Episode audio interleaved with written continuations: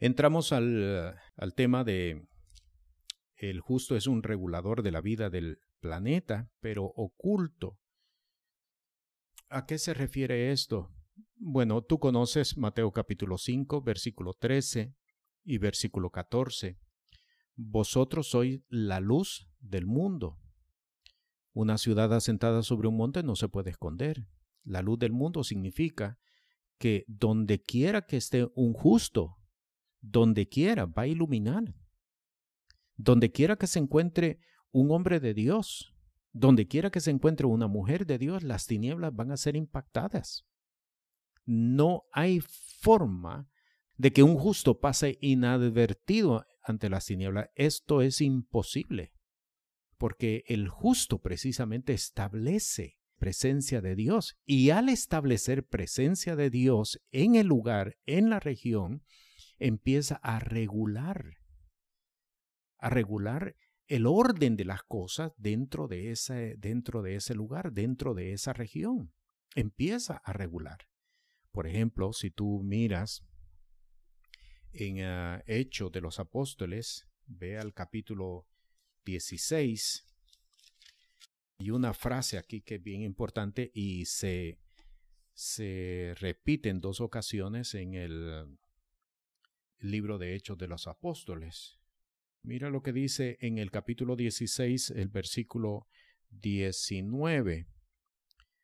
Y viendo sus amos que había salido la esperanza, la esperanza de su ganancia, prendieron a Pablo y a Silas y los trajeron al foro al magistrado. Nota lo que dice el versículo 20. Presentándolos a los magistrados dijeron, estos hombres, siendo judíos, alborotan nuestra ciudad. Nota esa palabra. Alborotan nuestra ciudad. Eso es lo que hace un justo en una región. Alborotan la ciudad. Las tinieblas no pueden estar tranquilas, las tinieblas no pueden estar quietas ante la presencia de un hombre justo, ante la presencia de un de una mujer justa. Regulan la, la ciudad. E, es el hombre justo. En el capítulo 17 se vuelve a repetir, si lo puedes eh, buscar, que dice, vamos a buscarlo, en el capítulo 17, en el versículo 6, mas no hallándolos, trajeron a Jasón y algunos hermanos a los gobernadores de la ciudad, dando voces. Pon atención a lo que sigue estos que alborotan el mundo también han venido acá. Y si revisas el texto, te vas a dar cuenta que estos que alborotan el mundo, lo más pudieron haber sido cuatro personas, como mucho. Estaba Pablo, el apóstol, Silas. Si Timoteo estaba con él, pues tenemos a la tercera persona. Y si Lucas los acompañaba, había en ese momento solamente cuatro personas. Y ellos dicen, estos que alborotan el mundo. ¿Cómo es posible que cuatro personas alborotan el mundo? Porque eso es precisamente lo que hace un hombre, un hombre de Dios. Eso es precisamente lo que hace una mujer de Dios. Es trastornar el ambiente donde ellos se encuentran. Por eso en el Antiguo Testamento, de seguro que tú habrás leído, que dice, uno de vosotros perseguirá a mil, dos a diez mil, porque esta es la obra espiritual de un hombre justo dentro de una región. No, no solamente es el predicar el Evangelio, sino su presencia, por cuanto es portador del reino, por cuanto es templo y morada del Espíritu Santo, cuando llega a un lugar, cuando se establece en un lugar, trastorna el ambiente.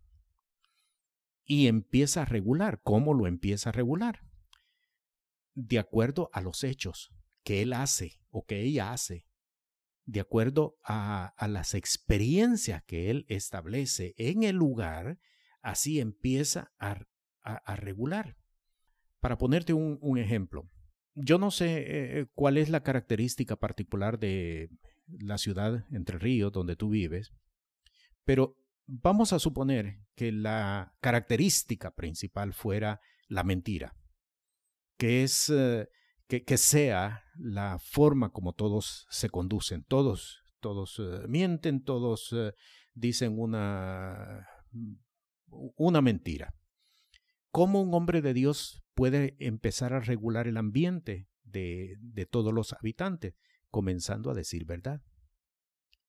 Un, un solo hombre de Dios en la región que empiece a decir verdad que rompa con ese, con ese ah, formato de mentira que es la característica de la región, este hombre va a empezar a regular el comportamiento de todos los demás. Un par de años y esa conducta va a caer. ¿Quién la establece? ¿Quién la estableció? ¿Quién instruyó?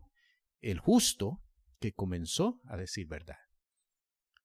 Por eso es importante en la vida de fe que el hombre entienda el valor de la enseñanza de la doctrina del Evangelio, porque no solamente es para su propia salvación, sino que es para establecer un modelo de vida en la región en la que él está viviendo.